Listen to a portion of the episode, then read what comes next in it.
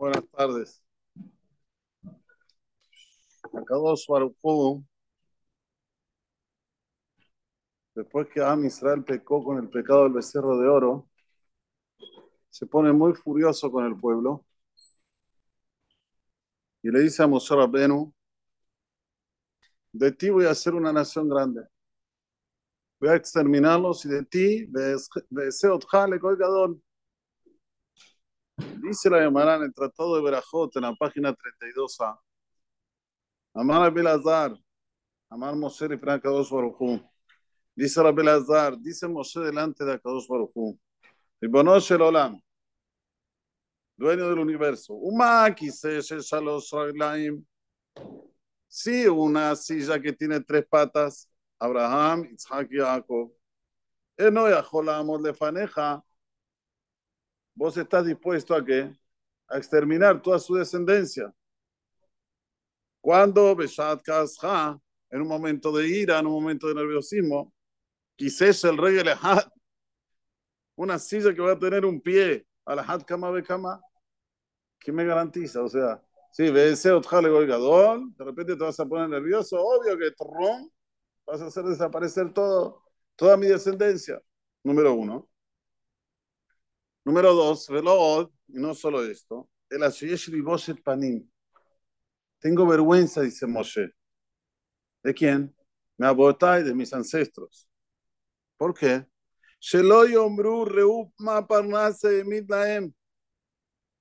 Miren aquí este que era el líder de ellos.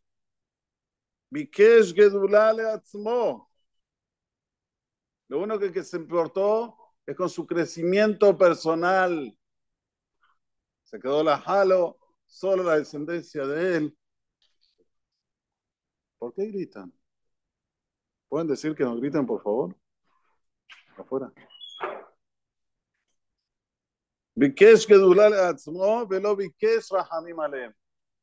Y no pidió misericordia, no hizo tefilá por ellos.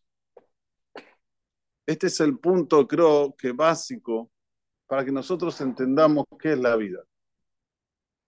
La vida no es mirar a uno, a ver dónde yo estoy parado, sino dónde puedo hacer para que otros estén bien.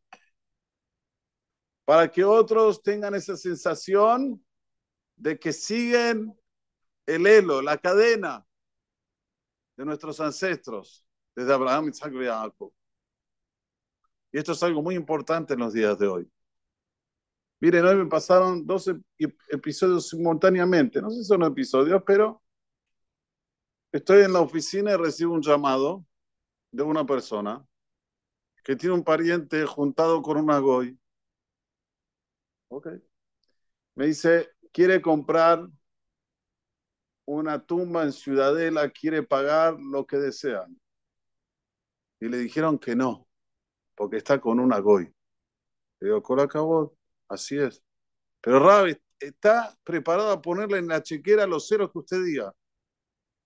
Le digo, la Torah no se compra con dinero. Entonces me preguntó esta persona, ¿y si la deja la Goy? ¿Se puede enterrar en Ciudadela? Le digo, obvio. Si la deja, se te suba en el mejor lugar de Ciudadela. Que piense un poco, que piense un poco, no en él, que piense un poco en sus padres, que piense un poco en los que siguen de Am Israel, que es una dogma, que es un ejemplo, va a Teshuvah. Esto es lo que es pensar con mentalidad amplia y no una mentalidad chiquitita de pensar en uno, a ver cómo yo puedo crecer y yo puedo prevalecer y yo y yo y yo y yo y yo y muere sin nada. Eso es lo peor. Muere sin nada. Detrás del paredón se, se tiene que enterrar una persona que es juntada con una olla. Es una tacanalla de años. Lo mismo con las otras mitzvot, no solamente con una goya, con Shabbat Kodesh. Cumplir Shabbat, ¿sabes qué? Cumplir Shabbat no por vos, por tus ancestros. Si tu padre no cumplió Shabbat, tus abuelos seguro cumplieron. Y si tus abuelos no cumplieron, tus bisabuelos cumplieron. Esto de no cumplir Shabbat es nuevo, moderno. Desde el luminismo para ahora, los judíos dejaron de cumplir Shabbat. En Grecia, en la época de mi abuelo, Araba Shalom, llegaba Shabbat, cerraban el puerto porque era todo, se lo cerraban directamente. Esto es lo que una persona tiene que tener en mente. No donde yo estoy parado. Eh, comodidad, seguro. Yo no quiero cumplir Shabbat. Quiero usar el teléfono, quiero ir de coche, quiero hacer lo que quiero. A mí nadie me va a decir lo que tengo que hacer. Ok. Pero te vas a morir con ese yo.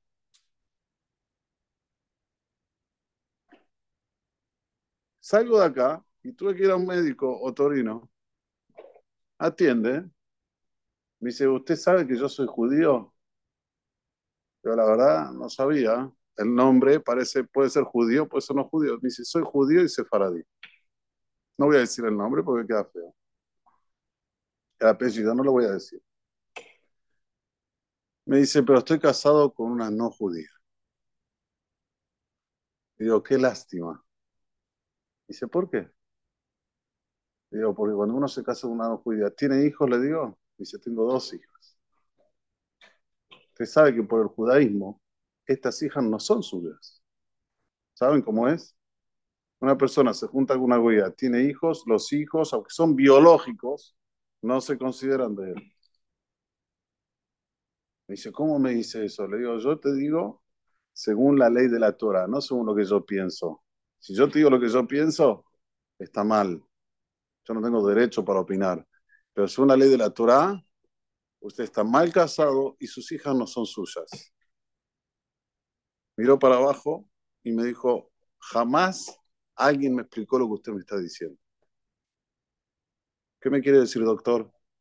Que si me lo hubiesen explicado, tal vez hubiese hecho otra cosa en mi vida. Porque una cosa soy yo y otra cosa son mis hijos. Jajam el doctor, ¿eh? Muy jajam lo que dijo. No se puso nervioso. Empezó a patalear. Entendió el mensaje y entendió la deducción. Nosotros estamos siempre en el mismo lugar que Moshe Rabbenu. Moshe, como líder, ¿qué van a decir nuestros ancestros? Nosotros también somos líderes, somos líderes de familia, somos líderes en la sociedad, nos ven como nosotros nos comportamos. ¿Ustedes saben lo que hace que una persona cumpla Shabbat? ¿Piensan que queda por ahí? Pregúntenle a nuestros padres que no cumplían Shabbat y empezaron a cumplir Shabbat. Toda la familia, después con el decorrer del tiempo, cumplió Shabbat. Ah, pero al principio le tiraban piedras más o menos. ¿Qué? ¿Qué? ¿Befete el head? ¿Metiste la cabeza en la pared? No. Ah, uh, ah, uh. Después todos cumplieron Shabbat. Todos comieron kasher. Todos hicieron Ire Hashem contagia, señores. La Torah no solamente que nos protege, nos salva, como dice el Talmud, sino también es contagiosa. Y eso es lo que tenemos que saber siempre. Mirar, no en vos, mirar en tu alrededor, mirar en, lo que haces cuando, cuando una persona está siempre constante en lo que quiere hablar. No, una vez hace una mitzvah y después se tira a dormir, ya está, ya hizo una mitzvah, ya Ustedes no saben lo que son las mitzvot. Si supiéramos lo que son las mitzvot, correríamos todo el día, no dormiríamos para hacer mitzvot. No tenemos noción. No tenemos noción lo que es el coas de una mitzvah, la fuerza de una mitzvah. Pero Moshe Rabenu nos da una idea más o menos de cómo tiene que ser nuestro pensamiento, cómo tiene que ser nuestra actitud con relación a las cosas espirituales y cómo debemos proceder para que los otros también, Bezrat Hashem, despierten y hagan las cosas como debe ser. Yo les aseguro que este doctor hoy a la noche se va a dormir, le van a retumbar mis palabras. Pero no, me, no, no por yo, por lo que dice Hashem, por lo que dice la Torah. Y les aseguro que este señor que quiere pagar mucho dinero para enterrarse en Ciudadela va a abandonar la Goya. Porque Am Israel tiene siempre aquí la mecha prendida. Solo hay que, hay que hacer, ¿cómo se dice? El abanico que hace así. ¿Eh? ¿Hay cómo? A pantalla. O a pantallar, se prende y chao, ya pasó la. Besrat Hashem, que tengamos esta mentalidad. Yo siempre digo, cuando una persona hace una cosa en la cual puede salvar muchos Yehudim su parte espiritual, esta mitzvah que le está haciendo la va a perseguir y lo va a cambiar a él y a sus hijos. Siempre lo digo. Y lo vi con mis ojos. Familias enteras en Brasil que no cumplían Torah y mitzvot. Pero cuando digo que no cumplían nada, cero, abajo de cero. Sin embargo, apoyaron a, a la gente, apoyaron para que haya más espiritualidad, apoyaron. Esos volvieron en Teshuvah. Sus hijos son los de Torah. La Torah no se queda en deuda. La Torah paga. A veces es demorado, porque depende de nuestra actitud, pero siempre paga. Y es eso lo que tenemos que tener en mente. Y eso es lo que Moshe dice. Señores, ¿qué van a decir mis ancestros? ¿Qué quería él enaltecerse? ¿Quería él sobresalir? Y todos los demás que se vayan, que se mueran. No, no, eso no lo puedo dejar. ¿Por qué? Porque es algo que es contradictorio al seguimiento de Am Israel. Hashem, que podamos crecer con esta mentalidad, que podamos entender que saciar nuestro yo, lo saciar, sí, ¿cuánto? Un momento. No cumplí Shabbat, la pasé bien, fui al country, volví, un momento. Pero lamentablemente, lo que sigue después de eso, las consecuencias, son gravísimas. Y es eso siempre tenemos que tener en mente. También para el lado positivo. Tengo la posibilidad de hacer una mitzvah. ¿La hago o no la hago? Puedo no hacerla, quedarme la jala, que la haga otro.